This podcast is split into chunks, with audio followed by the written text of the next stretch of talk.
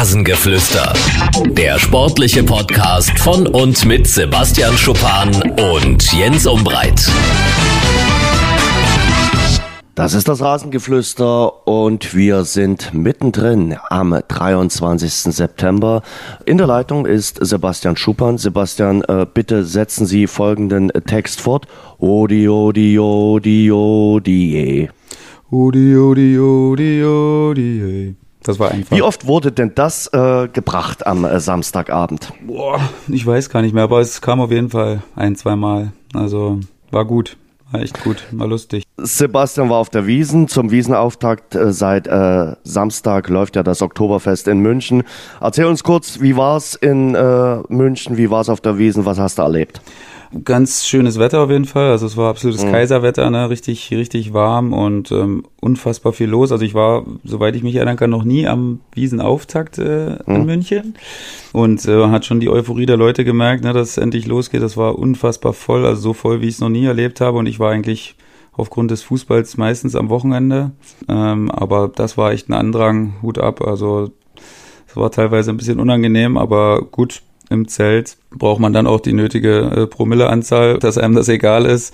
Und äh, dann war es okay. Also dann hat es echt Spaß gemacht und lang gegrölt, lange gejodelt und dann irgendwann ins Bett. Was kostet die Maß? 11,80. 11,80. Stattlicher Preis. Stattlicher Preis, Jens. Und stark wie Sau. Ich bin ja gar kein Biertrinker eigentlich, ne? Und äh, wir waren im Hacker, im Hackerzelt hm. und da gab's wirklich, also da gab's nicht mal einen Radler. Also ich wäre eher so der Radlertrinker gewesen, aber gab's auch nicht und dann musste ich das ganz normale Bier trinken, war auch okay. Geschmack war in Ordnung, aber ich bin, wie gesagt, überhaupt kein Biertrinker und ähm, kann jetzt auch nicht da so mir äh, fünf Maß reinprügeln vom Bier, dann mag ich nicht so. Den Wiesenbesuch habt ihr euch verdient gehabt. Äh, nach dem Heimsieg gegen den SV Meppen äh, steht jetzt auch im soliden Mittelfeld in der dritten Liga. Und dann kann man auch mal das Wochenende etwas länger machen und äh, auch mal auf der Wiesen abfeiern. Hast du die Spieler vom 1. FC Köln getroffen? Die habe ich nicht getroffen, aber ich habe gehofft, dass ich noch einen Bayern-Spieler sehe, aber die sind dann wahrscheinlich bestimmt gestern gewesen, denke ich mal, weil es ja jetzt die einzige perfekte Woche, die sie haben, wo sie jetzt kein Spiel haben unter der Woche. Nächste Woche ist ja dann wieder Champions League. Ähm, von daher waren sie bestimmt gestern unterwegs, aber am Abend habe ich in der Tat keinen mehr gesehen. Überhaupt der Trainer keinen, vom ehrlich gesagt. Ersten FC Köln hat ja gesagt, okay, egal wie das Spiel in München ausgeht, meine Spieler dürfen auf die Wiesen, haben sie 0 zu 4 verloren. Wie nimmt man als Spieler sowas wahr? Ist das dann trotzdem gut, äh, wenn schon mal so ein großes Fest da in der Stadt ist, wo man gerade spielt, dann dort auch wegzugehen, egal wie das Ergebnis ist? Oder sagt man, naja, so richtig feiern kann man nach so einem Spiel dann eben auch nicht? Naja, ich meine, da muss man schon unfassbares Selbstvertrauen haben, wenn du als 1. FC Köln denkst, dass vielleicht in München was holst und dir somit die Wiesen verdienst. Boah, in wie vielen Fällen passiert das? In einem von 20 Spielen vielleicht holen sie da einen Punkt. Ja, Köln hatte zuletzt gegen die Bayern immer ganz gut ausgesehen, auch in München. Also die haben äh, den Bayern auch schon mal einen äh, Wiesenauftakt ordentlich verhagelt. Also die Kölner und äh, die Auftritte in München, das hat in der Vergangenheit auch immer mal funktioniert. Okay.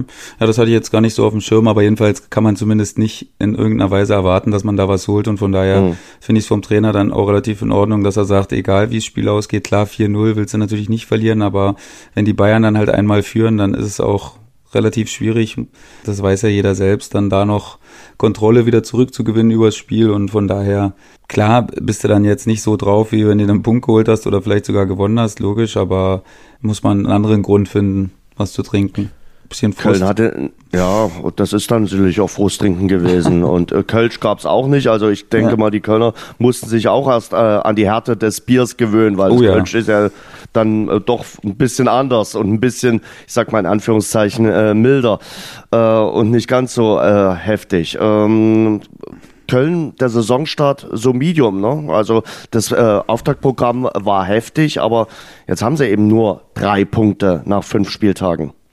Ja, das ist natürlich echt äh, nicht so cool, vor allen Dingen immer als Aufsteiger. Das ist dann wirklich nicht so leicht, dann äh, wieder die, ja, diesen Turnaround will ich nicht sagen, nach fünf Spielen, keine Ahnung, du hast ja selbst gesagt, es war wirklich ein, ein schweres Programm. Von daher konnte man nicht erwarten, dass sie jetzt da neun Punkte haben. Ähm, aber es ist natürlich trotzdem erstmal doof. Die Euphorie ist bisschen weg. Äh, diese ganze tolle Stimmung, trotz der Niederlagen gegen gute Mannschaften. Und ähm, ja, jetzt müssen wir natürlich gucken, das ist dann natürlich noch schwerer, danach die Spiele gegen die vermeintlichen äh, gleichgesinnten Gegner zu gewinnen. Ähm, jetzt geht's nach Schalke oder auf Schalke. Auch nicht so leicht. Die sind zumindest sehr, sehr ordentlich und äh, passabel gestartet. Und von daher, ja, wird's natürlich nicht leicht. Du musst jetzt irgendwie mal einen Punkt holen oder irgendwie mal wieder einen Sieg holen, damit auch dieser Glaube zurückkommt und dann äh, ja, geht's auch wieder aufwärts, aber ja, in München jetzt damit anzufangen, das äh, war dann wohl eine der schwierigsten Sachen, die es so gibt in der Bundesliga.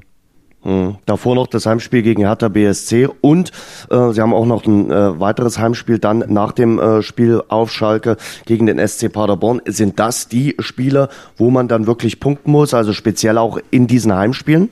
Ähm, ja, na klar, jetzt zu Hause gegen Hertha. Also das ist jetzt halt so ein typisches Spiel, wovon ich gerade geredet habe, ne? Wo jetzt sowieso dann alle sagen, ja, okay, das müsste er jetzt aber gewinnen. Hertha natürlich auch nicht so gut gestartet jetzt, aber das erste Spiel gewonnen zu Hause und natürlich mit äh, Rückenwind. Die haben diesen Dreier schon, den Köln so dringend jetzt benötigt. Und ähm, dann bin ich echt mal gespannt, wie sie damit umgehen und ähm, was das für ein Spiel wird. Ich denke, ja, dass es absolut möglich ist, dass man gegen Hertha zu Hause gewinnen kann als Köln. Und ähm, ja, dann nach Schalke. Ja, es sind natürlich die Spiele, wo du dich am ehesten noch rausziehen kannst. Ne? Also das ist klar. Zu Hause gegen Hertha traue ich den Kölnern absolut zu, dass sie das schaffen. Und zu den Bayern, Lewandowski trifft und trifft und trifft Boah. und wird jetzt auch noch zum Teamspieler. Äh, den Elfmeter hat er an Coutinho abgegeben, was eine große Geste war und was äh, viele schon als ja richtungsweisend für die äh, ganze Saison in Sachen Teamklima bezeichnen. Ja, sowas ist immer ein gutes Zeichen, wenn man uneigennützig ist. Ist jetzt natürlich die Frage, ob Lewandowski das auch gemacht hätte, wenn er zwei Tore gemacht hätte erst in, äh, in sechs Spielen oder in fünf Spielen. Mhm. Ähm, da kann man jetzt sicherlich ein bisschen spekulieren darüber. Ähm, so hat er natürlich eine unfassbare Quote, was er jetzt hat. Ich glaube, elf Tore ne, in sechs oder sieben Pflichtspielen. Das ist schon Wahnsinn und da fällt es einem natürlich dann auch ein bisschen leichter, das abzugeben. Aber dennoch ähm, möchte ich nicht kleinreden, die Sache. Das ist immer super für eine Teamchemie, wenn die Spieler merken, dass äh, der andere einem den Erfolg gönnt und das Erfolgserlebnis. Das ist immer gut, wenn, man uneigennützig agiert und ähm, das spiegelt sich auf jeden Fall auch äh, in den Ergebnissen und auf dem Platz wieder, weil wenn so ein Kollege von dir sich so uneigennützig verhält, dann läufst du natürlich äh, auch mal lieber für den Wege mit, die man, die man nicht so gern macht. Das ist klar. Lewandowski in der Bundesliga jetzt mit neun Treffern. Er trifft in der Liga in dieser Saison aller 47 Minuten. Das ist ein Topwert. Also muss man einfach mal sich so vorhalten. Vielleicht der beste Lewandowski aller Zeiten. Mal schauen. Aber natürlich ist uns beiden auch klar, entscheidend ist dann, was im Frühjahr ist, äh, wenn die entscheidenden Spiele, speziell auch in der Königsklasse, äh, anstehen. Ist Coutinho jetzt so richtig angekommen, gerade auch mit seinem Elfmeter-Tor? Den Elfmeter hatte er auch rausgeholt. Äh, das war so ein Spiel, was er auch gebraucht hatte, der Brasilianer, oder? Ja, bestimmt, aber ich mache mir da ehrlich gesagt nicht so Sorgen. Das ist jetzt wieder ein komplett neues Land und man kann da jetzt auch nicht erwarten, dass, dass der Coutinho da hierher kommt und sofort alles in Brand setzt. Also da braucht auch mal zwei, drei Spiele. Er sich so ein bisschen an den Spielstil gewöhnt hat. Der kommt jetzt natürlich ähm, aus der aus der spanischen Liga und das ist trotzdem nochmal ein Unterschied der Spielweise einfach. Ist sicherlich ein bisschen körperlicher hier in Deutschland und ein bisschen äh, ruppiger auch vielleicht in den Zweikämpfen. Und von daher habe ich ihm das absolut zugestanden und ich hatte jetzt auch zumindest in anderer Weise nichts gehört, dass hier die Leute jetzt ihn schon ein bisschen unter Druck gesetzt haben, weil ja, die haben sie jetzt alle souverän gelöst, die Aufgaben, und Kovac hat das, hat das bis jetzt äh, gut dosiert mit ihm ähm, hat ihn jetzt nicht zu sehr verheizt am Anfang, sondern hat ihm gut dosierte Einsätze gegeben und klar, jetzt äh, mit dem ersten Spiel, wo du dann das zeigst, was alle von dir erwarten, dann kann es natürlich so ein geiler Knotenlöser sein, wo du jetzt äh, anfängst richtig zu performen. Dann lass uns mal äh, über Werder Bremen reden. Äh, Werder Bremen hat gegen RB Leipzig mit 0 zu 3 verloren. Leipzig bleibt damit Tabellenführer. Leipzig richtig stark. Äh, und bei Werder Bremen muss man natürlich sagen, da sprechen alle über das Personal. Also viele, viele verletzte Spieler. Äh, man hat den Eindruck, die haben wirklich die Seuche und ja, der negative Höhepunkt war quasi der Kreuzbandriss am äh, Freitag von äh, Niklas Füllkrug. Wie nimmt man das denn selbst als äh, Spieler wahr, wenn es so viele verletzte Spieler gibt, wenn man dann einer noch derer ist, die, die noch laufen können? Wie, wie schlägt sich das ja auch auf die Psyche nieder? Ja, ich glaube, dass es als fitter Spieler äh, immer wichtig ist, sich damit gar nicht großartig zu belasten, weil das ist nachher nur ein Alibi, was man sich selbst schon gibt, bevor es losgeht, weil du kannst einfach auch nichts ändern an der Sache. Es ist klar unschön und man kann sich auch mal äh, einen Tag drüber ärgern, das ist logisch aber du kannst ja nachher nur mit dem Material arbeiten, was auch wirklich einsatzfähig ist.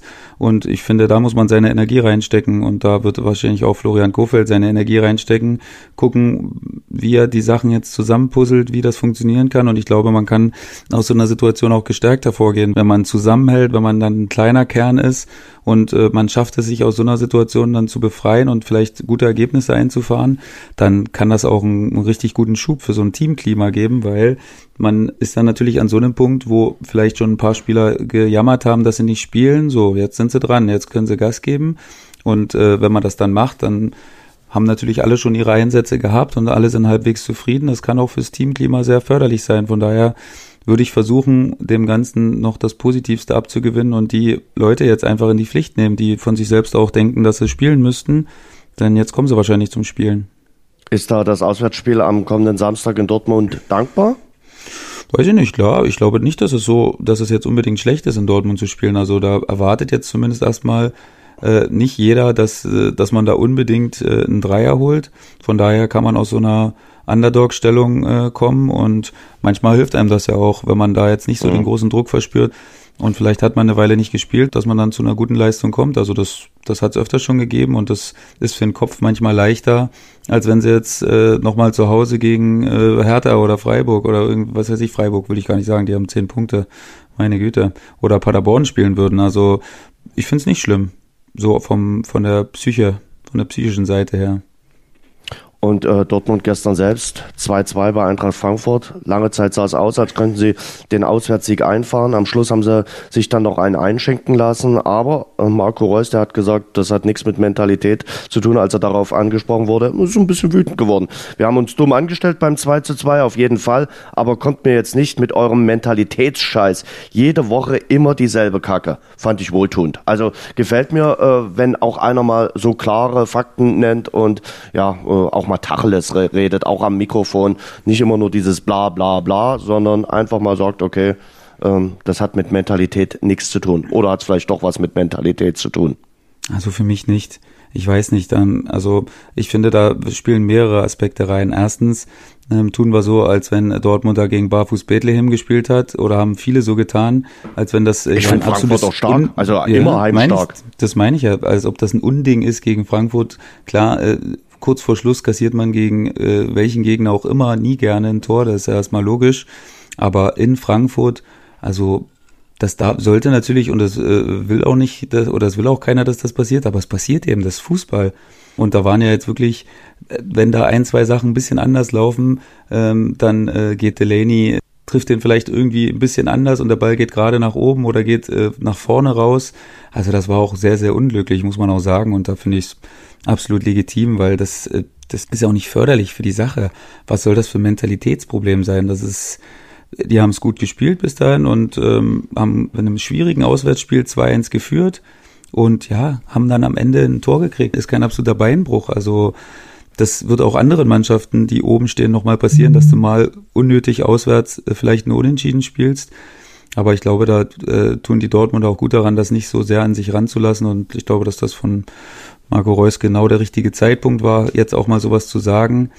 Denn dann sind alle Alarmglocken auch mal wieder an und die äh, Presseleute sind, weiß ich nicht, ob sie jetzt vorsichtiger sind, aber er, ich glaube, es war Ecki Häuser, ne, der ist ja sowieso äh, bekannt für seine, für seine, Stechen, für seine nach, stechenden ja. Fragen, genau.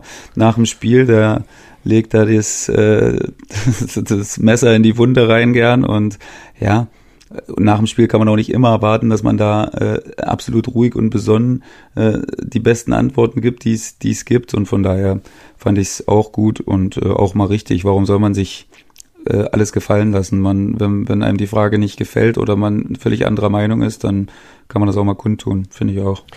Ich glaube, man ist ja eh immer noch äh, auf Temperatur äh, vom Spiel her, dann wird abgepfiffen und äh, dann kommt so eine Frage, da kann man auch schnell mal explodieren. Also ich wäre da nicht anders. Ich bin zwar meistens oder immer auf der gegenüberliegenden Seite, äh, aber ich finde das dann auch nicht weiter schlimm, wenn mal einer explodiert. Also ich kenne mich vor ein paar Jahren, als Christian Fjell noch Spieler war, da ist er auch mal explodiert. Überhaupt kein Problem. Also äh, da, da ist ja dann auch äh, bedingt durch das Spiel oder was man da erlebt hat und da ist alles gut, finde ich. Also das kann durchaus mal sein. Und das ist ich finde das auch wohltuend, äh, wenn man dann eben nicht nur Phrasen runterbetet, sondern auch mal sagt, was da gerade Phase ist und dass man vielleicht auch mit einer Frage äh, nicht einverstanden ist. Also alles gut. Was sagst du zu Mario Götze? Ich werde aus der Nummer nicht schlau, ganz ehrlich. Klar sagen viele, es ist doch wie in der Vorsaison. Er, er kommt nur schwer rein, kriegt kaum Einsätze. Gestern spielt er da ein knappes Viertelstündchen und das war schon das meiste in dieser Saison. Was ist das? Ähm, trainiert er zu schlecht oder ist das einfach so eine Retourkutsche, weil er seinen Vertrag nicht verlängert? Ich werde aus der Nummer nicht schlau. Erklär du mir's. Ähm, ja, ich habe da auch ein bisschen drüber gerätselt und ich habe ja äh, passend dazu diese Doku dann auch fertig geguckt. Und ich glaube, Lucien Favre, ich versuche das nicht, überhaupt nicht zu unterschätzen. Ich glaube, dass er ein guter Taktiker ist und dass er auch ein guter Menschenkenner ist und dass er viel kommuniziert.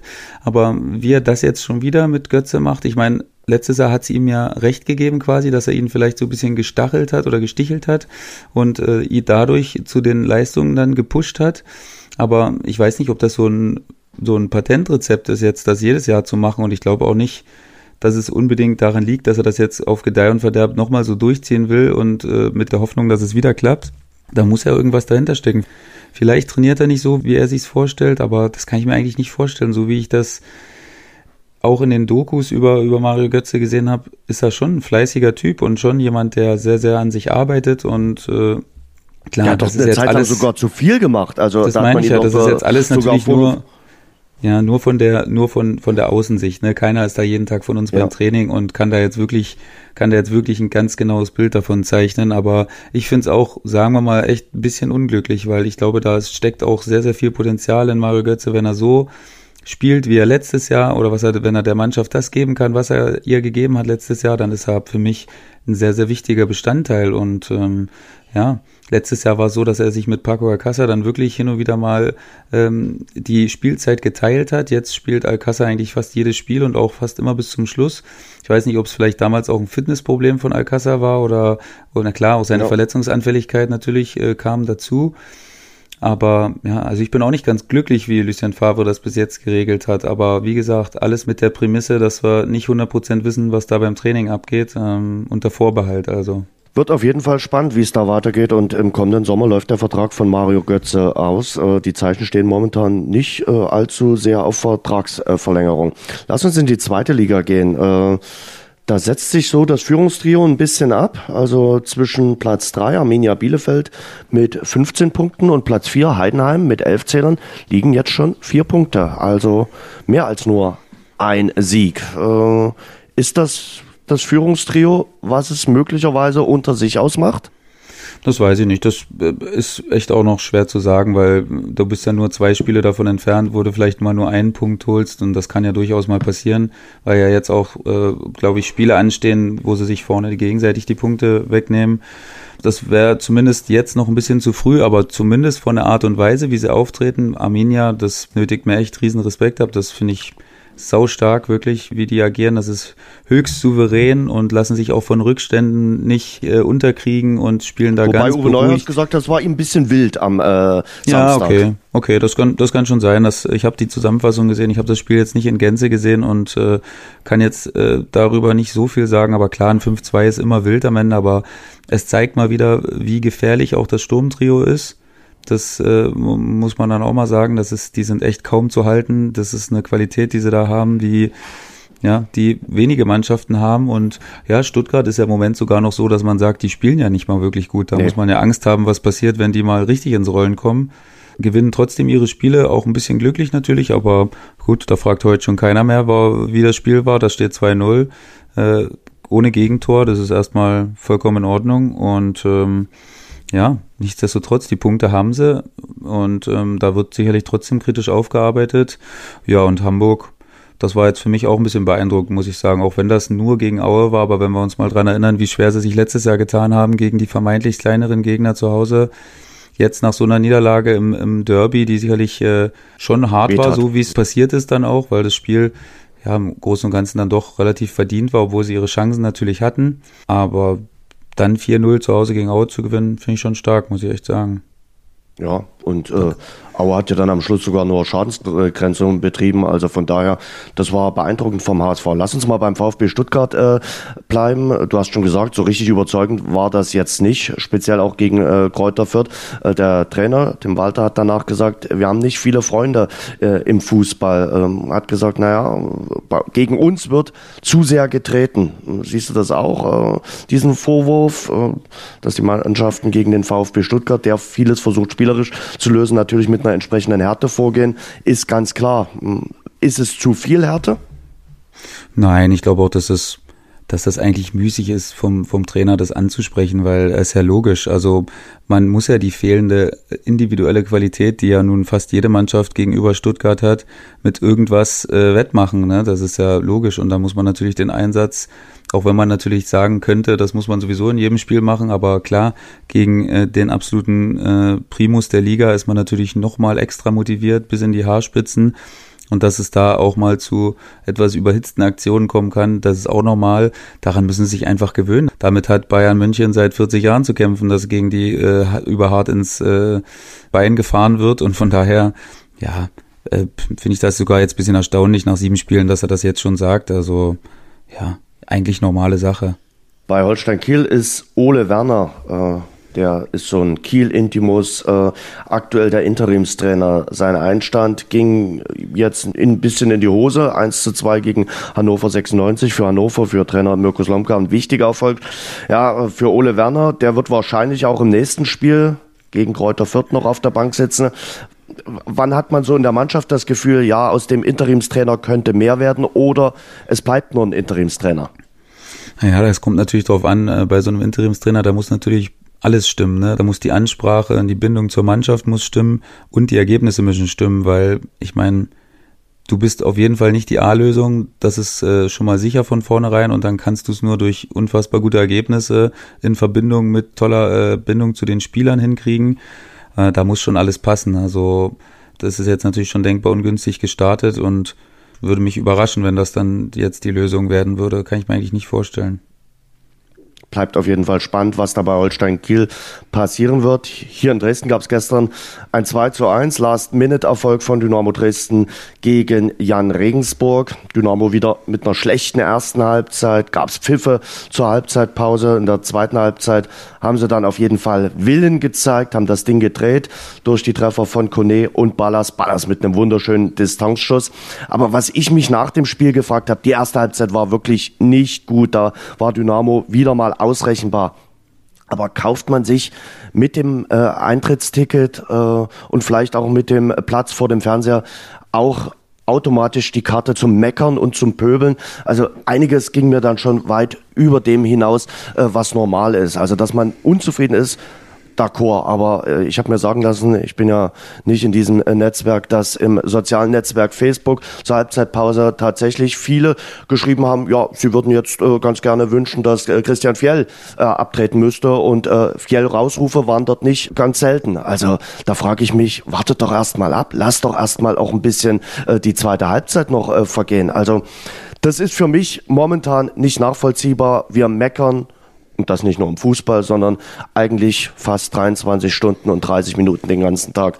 Und das geht mir teilweise, nee, teilweise können wir streichen, das geht mir gehörig auf den Zeiger. Hm.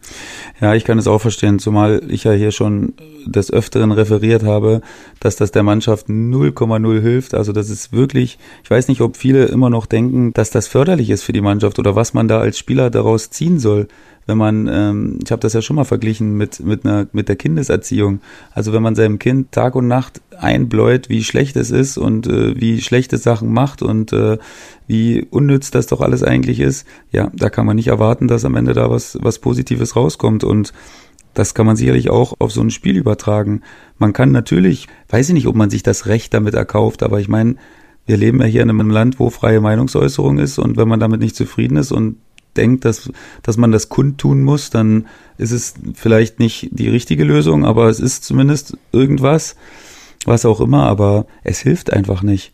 mich soll auch keiner falsch verstehen, ne? man soll jetzt auch nicht klatschen, wenn es äh, wenn's in die Kabine geht, aber ja, eine relativ, wie du sagst, vor allen Dingen, wenn das Spiel noch nicht vorbei ist, relativ neutrale Einstellung und eine Optimismus, dass man in der Halbzeitpause natürlich Anpassungen äh, machen kann und dass man dann vielleicht besser rauskommt.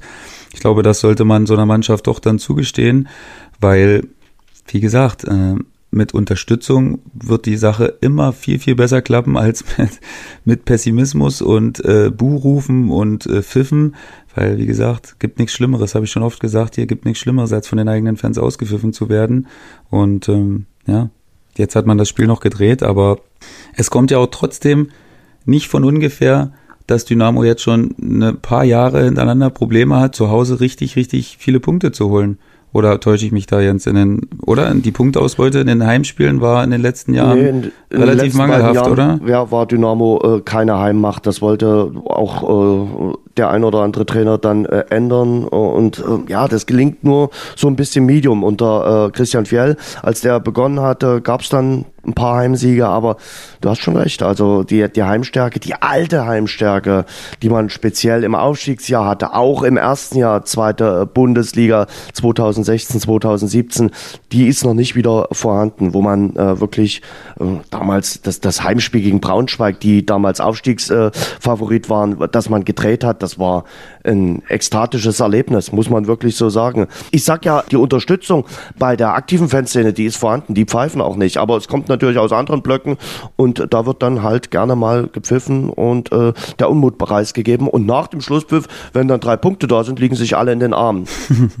ja, ich meine, das ist ja immer so, damit muss man auch einfach umgehen können und leben, dass das, dass da einige das einfach auch nicht trennen können und äh, da einfach auch nicht differenziert Sachen sehen können. Aber ja, ich will jetzt auch nicht sagen, dass da jetzt nur die Fans dran schuld sind, aber da ist halt so ein, ich weiß nicht, das ist so eine Mischung aus äh, äh, zu hohem Anspruch vielleicht auch, weil man jetzt mittlerweile im vierten Jahr in der zweiten Liga ist und man jetzt doch dann wahrscheinlich so aus der Natur der Sache sagt, ey, irgendwann müssen wir doch jetzt mal oben vielleicht angreifen. Und diese Sehnsucht ist einfach unglaublich groß, glaube ich, dass man mal um den Aufstieg mitspielt, aber ja, es ist eben auch im Moment einfach nicht realistisch, muss man, muss man ganz ehrlich sagen. Also im Moment sieht's halt so aus, dass man eine Mittelfeldmannschaft ist und ähm, damit muss man sich dann auch mal für eine, für eine Zeit zufrieden geben. Also das heißt, es gibt ja Schlimmeres, ne? Frag mal in Kaiserslautern, frag mal in, frag mal in Braunschweig, frag mal überall nach, was, ja. ob dritte Liga so schön ist für so einen Verein. Also da muss man auch mal für den Moment mal damit einverstanden sein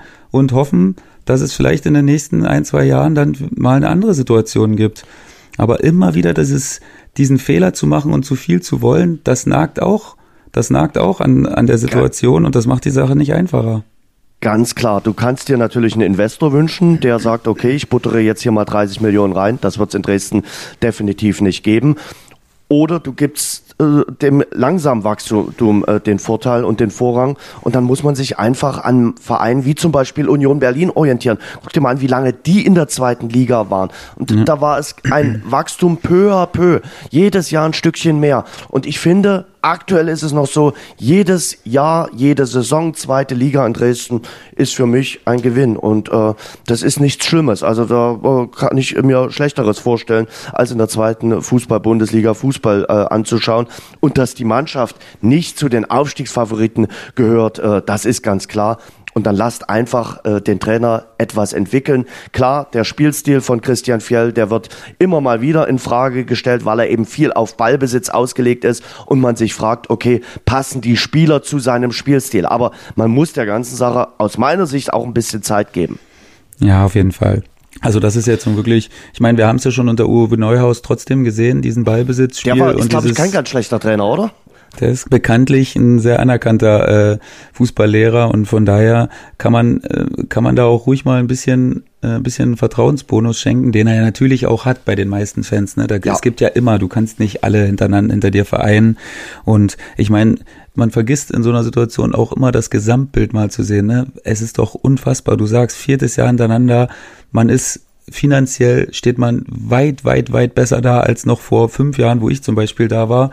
Da hat man jeden Cent umgedreht und nicht gewusst, wo vorne und hinten ist. Und jetzt ist man in der tollen Situation, dass man finanziell sehr gut aufgestellt ist und das, wie du sagst, peu à peu aufstocken kann. Man hat immer ein volles Stadion, man kann damit hausieren gehen und es kommen ja auch Spieler zu Dynamo allein auch wegen der Stadt und der Fans und des Stadions. Also das ist ja, das ist ja logisch, das ist ja auch ein Wucher, den man hat.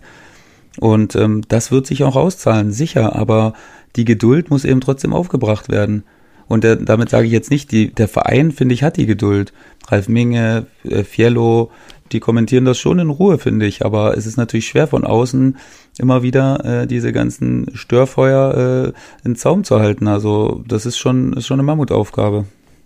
Das ist es definitiv. Und ich habe auch äh, kein Problem mit Kritik und mit Meckern. Aber es muss immer auch aus meiner Sicht im Rahmen bleiben. Und äh, ja, man muss das Spiel auch erstmal laufen lassen. Und dann nach 90 Minuten kann man Fazit ziehen. Und gestern war nicht alles Gold, was glänzt aber am Ende stehen drei Punkte. Und Sebastian hat es vorhin schon beim VfB Stuttgart äh, gesagt, danach fragt in drei, vier Tagen niemand mehr, wie dieser Sieg zustande gekommen ist. Er ist zustande gekommen. Ja, und Sebastian, übrigens, wer jetzt denkt, dass, dass da jetzt auch in der Kabine äh, gesagt wird, oh toll, wer Hauptsache, wir haben gewonnen. Also ja. die kritisieren das und die sprechen die Fehler schon schonungslos an. Da kann man sich ja sicher sein. Da braucht keine Angst haben, dass das jetzt da beschönigt wird oder gesagt wird, ach, das so schlecht war es doch gar nicht. Also wenn das Spiel nicht gut war, dann wird Fiello, und ich kenne ihn ziemlich gut, da nicht sagen, dass alles toll ist und dass, dass man weiter so machen soll. Der wird schon die, die richtigen Worte finden und auch die, die Kritikpunkte richtig ansetzen. Also das ist immer so eine Sache, wo ich mich frage, denken da die Leute, dass man da mit rosa Wattebällchen aufeinander schmeißt, in, äh, Hauptsache man hat gewonnen. Das wird genauso kritisch hinterfragt, Videoanalyse, das sind die Fehler, das müssen wir abstellen das nächste Mal. Und ähm, manchmal geht es eben schneller und manchmal dauert es ein bisschen länger, die Fehler abzustellen und Sachen einzu, planen, die, die man gerne haben möchte. Ähm, denn sonst wird es ja jede Mannschaft mit einer Sitzung schaffen, den Turnaround zu schaffen. Das ist eben nicht so leicht. Rosa oder weiße Wattebällchen im Hause Schuppern? Bei mir sind sie weiß. Weiß, weiß. das sollte noch geklärt werden. Gehen wir in die dritte Liga. Ähm, der Hallische FC nur ein Spieltag äh, an der Tabellenspitze, weil sie so ein bisschen Pech auch hatten mit dem Ausgleichstreffer gegen Preußen Münster. Jetzt ist es die Spielvereinigung Unterhaching. Ja, so heimlich still und leise haben die sich dort hochgeschlichen und sind jetzt auf der äh, Sonnenseite der Tabelle. Ist das mehr oder ist das nur, ja, ein One-Spieltag, äh? Ich warte immer noch auf das Geschenkpaket aus Unterhaching, äh, das, das wir uns mal schicken können dafür, dass wir sie so toll äh, dahin gelotst haben mit unserem eigenen äh, Verhalten. Aber bis jetzt habe ich da noch äh, vergebens gewartet. Schreib doch ähm, noch mal eine Mail. Nein, äh, jetzt im Ernst, klar, ähm, das Spiel, was wir gegen uns hatten, war natürlich war sicherlich eines der Schlüsselspiele, vor allen Dingen am Anfang. Da haben sie viel draus gezogen und danach auch äh, ähm, ordentlich gepunktet. Und ja, jetzt gewinnen sie die Spiele. Zu Hause gegen Chemnitz gewonnen, jetzt äh, zu Hause gegen Groß Asbach gewonnen. Das sind, na klar, haben wir vorhin schon gesprochen, die Spiele, wo du sagst, die musst du gewinnen, aber du musst immer erstmal spielen und du musst so souverän gewinnen, wie sie es gemacht haben. Und also es gibt jetzt nichts, was man, was man gegen Haring sagen kann. Die spielen das erfrischend runter, so wie letztes Jahr auch. Und da ist jetzt für mich dann nur äh, die entscheidende Sache, können sie das bis zum Schluss durchhalten, weil die Qualität hatten sie auch letztes Jahr, aber hatten dann eben eine kolossale Krise in der Rückrunde. Und ähm, das wird auch seine Gründe gehabt haben und ähm, da sind sie bestimmt dran gewesen, das zu analysieren. Und jetzt ja, bin ich echt einfach sehr gespannt, ob sie das auch halten können. Das ist wie so ein Fluch, der über Unterhaching hängt, dass man immer eine tolle Hinrunde spielt und das dann irgendwie nicht ganz halten kann. Und deswegen, wie gesagt, ich habe hier immer gesagt, Leute, die hier immer zuhören, wissen, dass ich, dass ich ein Fan von Haching und auch der Spielweise bin. Und deswegen, ähm, ja, bin ich echt sehr gespannt, ob sie das hinbekommen. Mhm. Äh, bei Unterhaching muss man ja sagen, die haben ja auch ein paar Spieler verloren im äh, Sommer. Zum mhm. Beispiel den Torhüter, Königshofer, natürlich auch äh, Stefan Schimmert, ihren Stürmer und haben ja. das trotzdem irgendwie kompensiert. Klar, mhm. der Börsengang hat für eine gewisse Euphorie äh, gesorgt, aber auch sportlich. Also muss man sagen, Hut ab vor den Randmünchnern, die natürlich auch so ein bisschen im Schatten laufen. Klar, von den großen Bayern von 1860. Also ähm, da ist das mediale Interesse nicht ganz so groß. Und äh, heimlich still und leise haben sie sich da jetzt nach oben gerockt. Ja, und das ist ja auch ein Plus von ihnen, dass sie da in Ruhe arbeiten können. Und da wird ja auch gute Arbeit gemacht. Das sieht man ja, was mit Ruhe und äh, Gelassenheit dann auch möglich ist. Und äh, auch ein gutes Beispiel. Ich fand es ja schön, dass auch die jetzt zum Beispiel an ihrem Trainer festgehalten haben. Ne? Und das war ja wirklich eine unfassbare Krise, die sie hatten. Das ähm, muss man sich mal auf der Zunge zergehen lassen. Ich glaube, die haben, die haben vielleicht 15 Punkte geholt in der, in der Rückserie, mhm. wenn überhaupt. So in der Drehe. ungefähr. Mhm. Ne? Also das ist auch nicht selbstverständlich, dass man da so eine Ruhe hatte und trotzdem den Glauben hatte, dass das dass Klaus Schromm da der richtige Mann ist. Und ähm, da wird man jetzt auch mal belohnt dafür, dass man so eine so eine Zeit zusammen durchgestanden hat. Und jetzt äh, blickt man wieder rosigeren Seiten entgegen und das ist echt für mich immer ganz cool, weil ich sowas mag. Wenn das passt zwischen Mannschaft und Trainer, dann kann man auch mal eine Krise haben, äh, die ein bisschen länger dauert, aber man kann da auch gestärkt daraus vorgehen und das haben sie offensichtlich getan.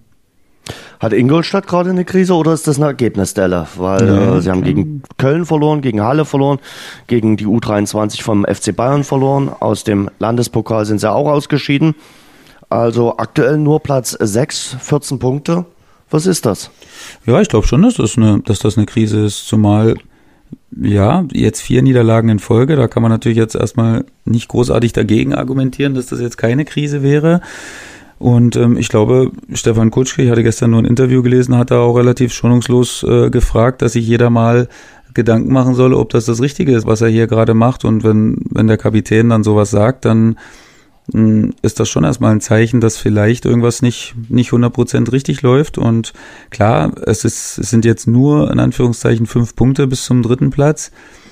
Aber da kann man auch mal schnell den Anschluss verlieren in der dritten Liga, zumal die anderen Mannschaften natürlich relativ gut punkten vorne, muss man sagen. Die lassen da nicht viel Luft dran im Moment und äh, da ist das Maximalste der Gefühle ja, dass Halle äh, unentschieden spielt, aber die sind schon wirklich ordentlich am Punktehamstern und von daher darf man sich so eine Auszeit als äh, Aufstiegsaspirant natürlich nicht zu lange nehmen.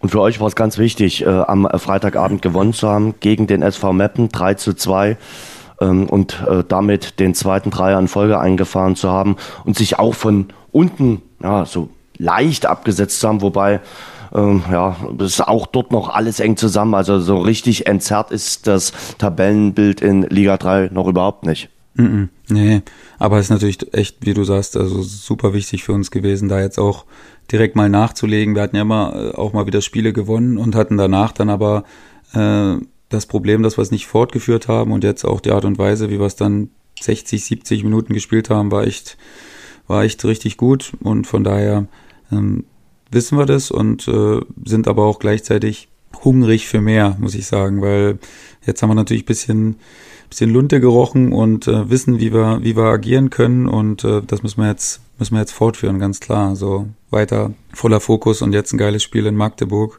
wo genau. ich mich schon echt äh, drauf freue.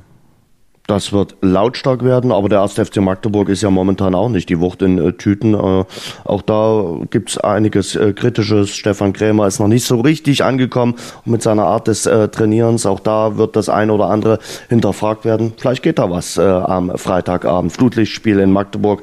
Also das wird auf jeden Fall eine schöne Herausforderung für euch, für die Würzburger Kickers. Mhm. Ne, wir freuen uns auch echt, muss ich sagen, weil Magdeburg ist natürlich ein sehr starker Gegner, die jetzt ja. Außer am ersten Spieltag äh, kein Spiel mehr verloren haben. Natürlich viele Unentschieden dazwischen, ich glaube sechs Unentschieden, aber eben nicht verloren seit acht Spielen und das ist erstmal eine Tatsache, die man nicht wegwischen kann. Und ähm, von daher ist natürlich so schwer, wie es auswärts äh, nur sein kann. Äh, und klar, die gieren natürlich auch wieder nach einem Sieg und von daher wird sau schwer, aber das macht ja auch den Reiz der Aufgabe aus. Und äh, wir haben jetzt natürlich auch schon ein breiteres Brüstchen und ähm, von daher gehe ich davon aus, dass wir da gut Paroli bieten können. Okay. Äh, und in Chemnitz gibt es einen neuen Trainer mit Patrick Klöckner. Äh, der wird das Amt jetzt übernehmen, nachdem man jetzt noch am Samstag gewonnen hat. 3 zu 2 im Ostduell, im Krisenduell gegen Karl Zeiss Jena. Klöckner war zuvor bei Viktoria Köln tätig bis zum äh, Frühjahr was hältst du von der Lösung von äh, dem neuen Trainer beim Chemnitzer FC? Für den wird es darum gehen, auch so ein bisschen Ruhe in der Mannschaft reinzubekommen. Ja, zu der Personalie kann ich gar nicht so viel sagen, weil, weil ich wirklich weder was gehört noch, noch großartig den, äh, die Person kenne. Ähm, von daher würde ich mich da jetzt mal in Zurückhaltung üben, weil das alles andere wäre nur Küchenpsychologie. Ähm, aber klar, ich meine, der Sieg war mega wichtig. Ne? Das ist das, was klar. Man ist jetzt wieder in Tuchfühlung zu den rettenden Plätzen und das ist erstmal wichtig. Äh, gleichbedeutend natürlich äh, niederschmetternde äh, Niederlage für Jena und ähm, ja, ähm, macht die Situation nicht einfacher und äh, Chemnitz muss jetzt natürlich gucken, dass sie das beibehalten und äh, dass sie da den Wind mitnehmen, auch vom Trainerwechsel jetzt und ähm, dass sie dann so wieder in die Spur finden. Jena ist so ein bisschen das, was in der zweiten Liga Wien Wiesbaden ist, äh, in der dritten Liga schon ziemlich abgeschlagen am Tabellenende.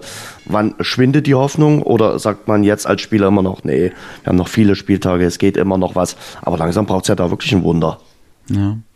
Ja, es ist echt schwer. Also ich möchte wirklich nicht in der, in der Haut der, der Jungs stecken. Ähm, so viel Druck schon am Anfang der Saison und wir haben gerade einen neunten Spieltag, wir haben noch September.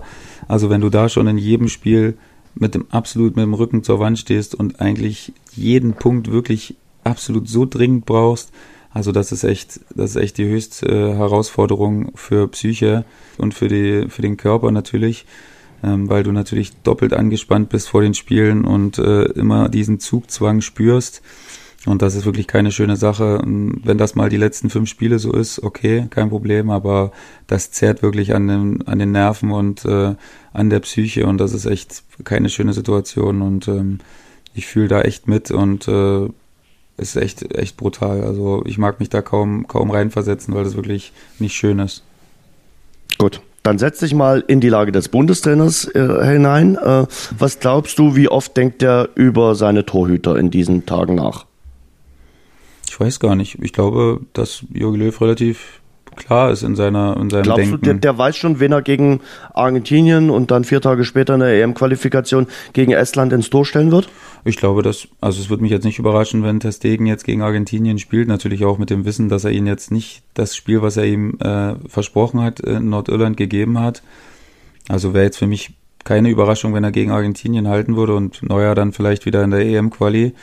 Das äh, oder Testegen kriegt beide Spiele. Das würde mich jetzt auch nicht um so ein bisschen Ruhe auch reinzukriegen und um das Thema gar nicht großartig aufkommen zu lassen. Aber wenn er natürlich wieder so stark hält, wie er jetzt in den letzten Spielen auch bewiesen hat, dann äh, wird es natürlich wieder eine neue Diskussion geben. Aber Jogi Löw hat ja selbst gesagt, er, die wollen auch diesen Konkurrenzkampf so, die wollen, dass, äh, dass die sich gegenseitig zur Höchstleistung pushen. Da kann man dann nur hoffen, dass, dass das dann auch so ist am Ende des Tages. Im Moment sieht es natürlich so aus, beide in glänzender Verfassung und ähm, aktuell funktioniert das Modell so, wie es ist. Wobei man sagen muss, bei Ter Stegen und dem FC Barcelona läuft es momentan überhaupt nicht. Die haben ja Samstagabend, ich habe das Spiel auch gesehen, gegen Granada, den Aufsteiger in äh, Spanien verloren mit 0 zu 2 und das nicht unverdient. Das war eine schwache Vorstellung. Ähm, aber dieses Argentinien-Länderspiel, äh, du hast es erwähnt, das ist in Dortmund. In Dortmund hat äh, Ter Stegen zuletzt wirklich eine herausragende Leistung geliefert. Also Ter Stegen und Hummels waren die Spieler des Spiels. Hummels bei Dortmund und Ter Stegen bei Barcelona, die beiden Nationalspieler, die momentan mit ihrer Situation nicht so wirklich zufrieden sind. Bei Hummels weiß man ja gar nicht, ob man Ex-Nationalspieler sagen muss. Äh, die haben diesem Spiel ihren Stempel aufgedrückt. Ja, das Spiel hat mich absolut begeistert. Das war eins der besten 0-0-Spiele, was ich, was ich wirklich seit langem gesehen habe. Ähm, hab da wirklich mit so dieses Emoji mit den zwei Herzen in, in den Augen habe ich da gesessen und fand das Spiel einfach grandios. Ähm, vor allen Dingen natürlich, weil Dortmund das so stark gemacht hat und äh, ja, du hast es angesprochen, Hummels bärenstark wirklich gegen Suarez, der wirklich ultra unangenehm ist als Gegenspieler vorne der mit allen Wassern gewaschen ist und äh, um keinen Trick verlegen ist.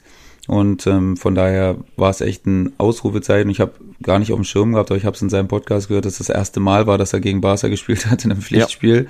Ja. Ähm, das ist ja, hätte ich jetzt auch nicht unbedingt erwartet, aber äh, habe mich echt für ihn gefreut, weil ja, ich, seit ich den Podcast von ihm höre, ähm, ist er mir wirklich irgendwie, also es, er war mir davor nicht unsympathisch, überhaupt nicht, aber ist mir irgendwie viel sympathischer äh, geworden deswegen und deswegen freue ich mich auch mit ihm. Und ähm, nicht zu vergessen, Delaney fand ich auch bockstark. Also in dem Spiel, die zwei waren für mich dort auf Dortmunder Seite absolute Garanten äh, für, für diese gute Leistung, äh, die ja auf jeden Fall einen Sieg verdient gehabt hätte, wenn da denn nicht der Stegen im Tor gestanden hätte bei Barca. Er kommt absolut chillig rüber in dem äh, Podcast, finde ich auch. Also äh, sehr natürlich, guckt auch viel Sport und befasst sich mit der Materie und hat äh, immer eine coole Meinung, finde ich auch. Also sehr sympathisch. Du hast mit ihm mal Basketball gespielt, oder? Ich habe in der Tat mit ihm Basketball gespielt. Genau, wir waren äh, meiner Frau zu Dynamo-Zeiten muss das noch gewesen sein, auf jeden Fall, wo wir noch keine Kinder hatten, waren wir eigentlich regelmäßig in den Vereinigten Staaten, sowohl Winter als auch in den äh, Sommerurlauben. Und ähm, wir waren da zufällig im selben Hotel und ich habe da ein bisschen Basketball mit meiner Frau gespielt, und ein paar Körbe geworfen und er kam dazu und ja, hat sich ein lockeres Gespräch entwickelt. Das war auch, ich glaube, nach dem Spiel, was wir damals, dieses unsägliche Spiel in Dortmund, das Pokalspiel, mhm. wo ab, unterbrochen wurde, ähm, das war danach und er wusste sofort Bescheid und äh, äh, ja, fand ich natürlich auch ganz cool, dass er sich auch mit der zweiten Liga äh, anscheinend befasst hat und auch gut auskannte. Also da war da echt äh, sehr gut informiert, was das angeht und ja, haben ein paar Körbe zusammengeworfen und war eine echt entspannte Runde, so anderthalb Stunde, vielleicht Stündchen, gut gequatscht und klasse Typ. Nochmal zu Ter Stegen Neuer. Ja hat äh, Hoeneß äh, mit seinen Aussagen nicht Manuel Neuer auch einen Bärendienst erwiesen. Also äh, ist da wieder reingepoltert. Klar will er seinen Torhüter schützen, aber ich weiß nicht so wirklich, ob das so notwendig war. Also Ter Stegen hat ja nichts gemacht. Ter Stegen hat einfach nur gesagt, dass die Reise mit dem DFB ein harter Schlag war. Er hat weder Manuel Neuer kritisiert, er hat die Nationalmannschaft äh, nicht kritisiert, sondern er hat einfach aus seinem Herzen keine Mördergrube gemacht und hat einfach mal darüber gesprochen, wie es ihm gerade geht, nachdem er danach gefragt wurde. So, er hat ja keine Pressekonferenz gegeben, wo er gesagt hat, ich will jetzt hier mal ein paar Dinge äh, darstellen, sondern er hat im Radiointerview einfach mal nur gesagt, okay, diese Reise, die letzten zehn Tage waren für mich ein harter Schlag. Und ich finde, das darf man sagen. Und da verlangt jetzt Uli Hoeneß eine Entschuldigung von Ter Stegen. Für was? Ja, das war wieder mal ein typischer Uli Hoeneß äh, aus der Situation heraus losgepoltert und äh, nicht großartig überlegt, sondern einfach rausgeschossen, was er was er im Kopf hatte. Und ja, natürlich völlig überspitzt äh, dargestellt, aber so kennen wir ihn natürlich. Also mittlerweile, glaube ich, muss man das auch so ein bisschen äh, einzuordnen äh, oder einordnen können, äh, was er sagt und wie er das dann wahrscheinlich auch im Endeffekt, wenn er mal ruhig drüber nachdenken würde, vielleicht gemeint hat. Also ich meine, an sich die Sache, dass er seinen Torhüter auch mal wieder stark reden will, weil das ist natürlich eine Sache, die im Moment wo im Moment relativ wenige drüber reden. Ne? Sagen alle, wie stark der Stegen drückt von hinten und wie stark er auch ist, was natürlich auch Fakt ist, kann man nicht wegwischen. Aber er wollte, glaube ich, einfach auch nochmal betonen, wie gut Manuel Neuer wirklich ist und jetzt auch seit der, seit der Verletzung, wie er da jetzt wieder zurückgekommen ist und dass er jetzt wieder sein Level erreicht hat. Und ich glaube, das ist ihm einfach ein bisschen zu kurz gekommen und wie er es nachher ausgedrückt hat, war natürlich sehr unnötig und äh, vollkommen überspitzt dargestellt. Aber die Botschaft, die er senden wollte, die habe ich dann, die habe ich dann schon verstanden. Schreibt die süddeutsche Presse jetzt wenigstens ein bisschen besser über Manuel Neuer? Nimmt sie ihn etwas mehr in Schutz? Was macht nicht. die süddeutsche Presse? Wahrscheinlich nicht. Die ja auch angegriffen wurde. Ja, naja, klar, wir kennen das doch, Jens. Also ich äh, gebe dem Ganzen nicht eine zu hohe Aufmerksamkeit, weil ich glaube zu wissen, wie er es gemeint hat und ähm, aber es kann natürlich nicht jeder so einordnen und äh, wenn da jetzt jemand völlig erbost ist darüber, dann kann ich das auch verstehen, aber ich versuche äh, da mal ein bisschen die Luft rauszunehmen und äh, ja, da jetzt nicht in dieselbe Kerbe zu schlagen. So, was machen wir denn mit äh, Slavia Prag? Willst du dich gleich jetzt entschuldigen? Willst du das nach Ende der Gruppenphase machen? Also ich darf noch mal kurz erinnern, du hast behauptet, Slavia Prag würde nicht mal einen Punkt holen in der Champions League. Dann schaue ich mhm. mir letzten Dienstag das Spiel an und äh, da waren die stolzen Tschechen kurz davor, das Ding bei Inter Mailand sogar zu gewinnen. Am Ende haben sie dann aber zumindest ein Unentschieden geholt bei Inter Mailand. Da war die sind, glaube ich, noch verlustpunktfrei in Italien und haben damit einen Zähler geholt und haben damit ja schon äh, Sebastian Schuppan vom Gegenteil bewiesen.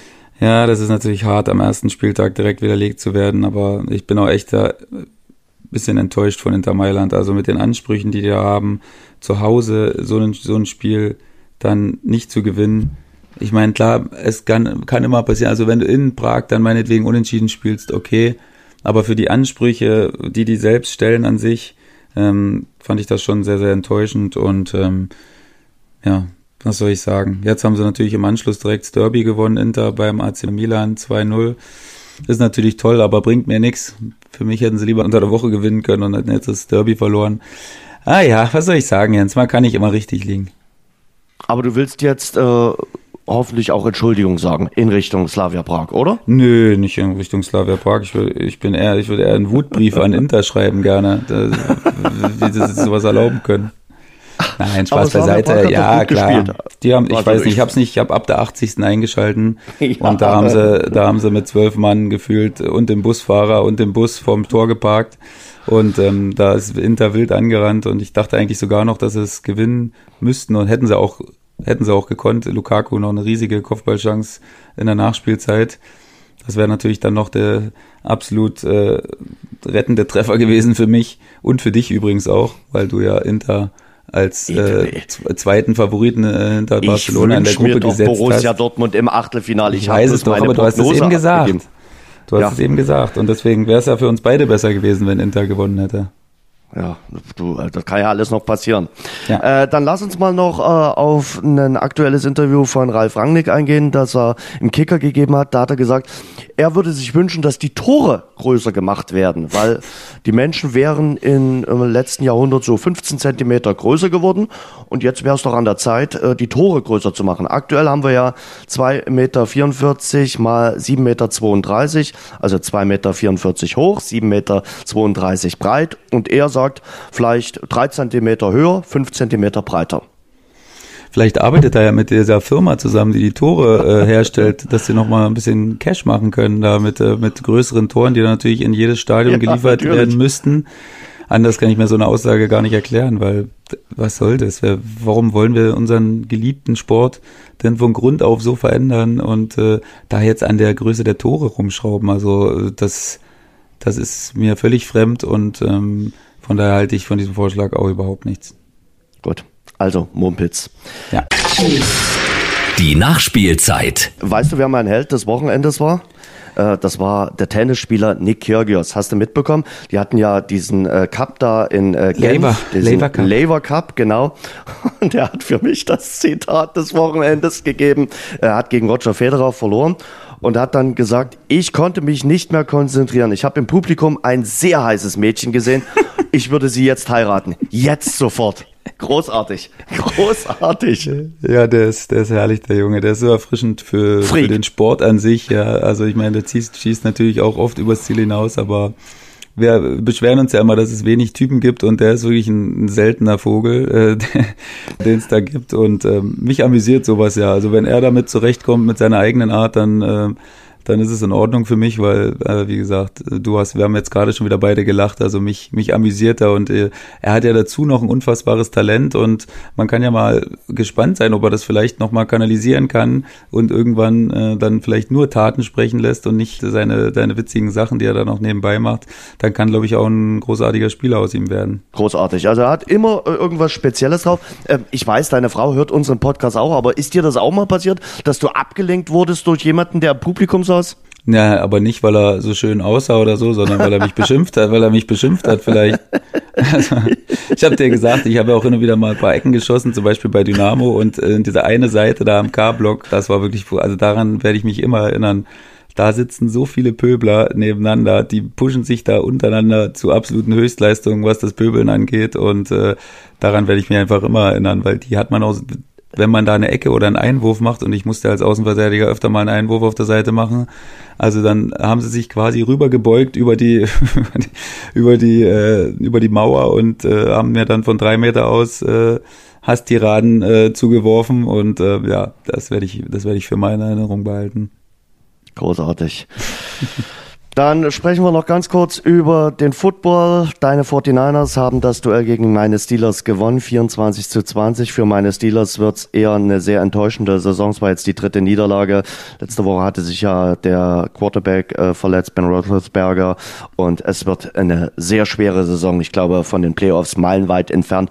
Das wird nichts mehr werden. Hast du mitbekommen, dass Antonio Brown nach nur zwölf Tagen bei den New England Patriots jetzt auch schon wieder äh, entlassen worden ist, der Star Receiver, man muss ja fast sagen, der ehemalige Star Receiver, denn er hat dann gestern auch schon seine Karriere in der NFL für beendet erklärt. Also ich glaube, der ist momentan mehr als Freekick drauf. Äh, manch einer sagt, das ist eine tickende Zeitbombe. Ja, ich hab's, ich hab's mitbekommen, hab's auch gelesen. Ich hatte gar nicht auf dem Schirm, dass er ja gegen Miami schon gespielt hat und auch, ja, und relativ ordentlich. Ich glaube, er hat so einen Touchdown ja, gefangen, oder? Genau. Hat einen Pass gefangen. Und ja, aber das wird ihnen wahrscheinlich dann auch zu wild gewesen sein, was er da nebenan noch äh, gemacht hat. Und ja, gibt ja schlimme dann, Anschuldigung. ja, wenn das dann die Patriots äh, machen, dann ist das natürlich auch ein Zeichen für alle anderen. Ne? Wenn die es so weit kommen lassen, dass sie nach zwölf Tagen äh, wieder entlassen, dann ähm, wird es wahrscheinlich keine andere Mannschaft geben, die sich den Kollegen jetzt ans Bein binden wird. Genau, ein Vergewaltigungsvorwurf einer ehemaligen Fitnesstrainerin steht da im Raum, einer Künstlerin soll er sexuell belästigt haben. Also ich glaube, der Mann hat momentan andere Sorgen. Und ganz New York spricht von Daniel Jones, der hat bei den Giants sein Startdebüt als Quarterback äh, gegeben, ist ja im Frühjahr gedraftet worden von den äh, Giants als Nachfolger quasi von Eli Manning und hat dann gleich mal über 300 Yards äh, geworfen, zwei Touchdown-Pässe, zwei Touchdown-Läufe. Das hat so in der Form auch noch nicht gegeben. Also richtig starkes Debüt zumal der ein oder andere in New York auch an ihm gezweifelt hatte. Die Kritiker hat er jetzt auch erstmal widerlegt. So, das war das Rasengeflüster am äh, Montag.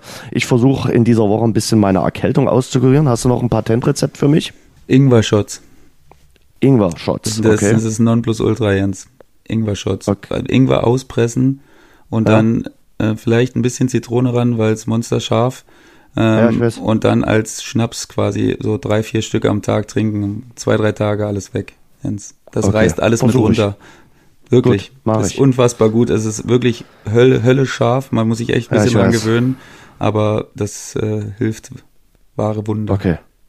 Mache ich. Ähm, auf äh, Ingwer schwört, glaube ich, auch Alfons Schubeck. Alfons Schubeck, der äh, Starkoch aus München, äh, glaube ich, äh, tut an jedes Rezept irgendwie Ingwer ran. Und da sind wir dann wieder beim Ausgangspunkt, beim Oktoberfest. Da ist der ja äh, auch zugange. So, wir haben gehört, Freitag geht's für dich, lieber Sebastian, nach Magdeburg. Wird stimmungsvoll, auch für mich wird's stimmungsvoll.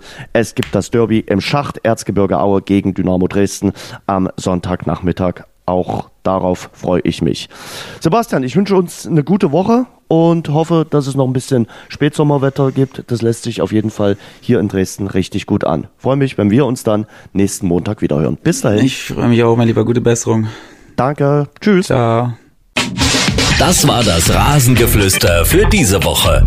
Nächsten Montag sind die Jungs wieder zurück. Alle Infos findet ihr im Netz unter rasengeflüster.de.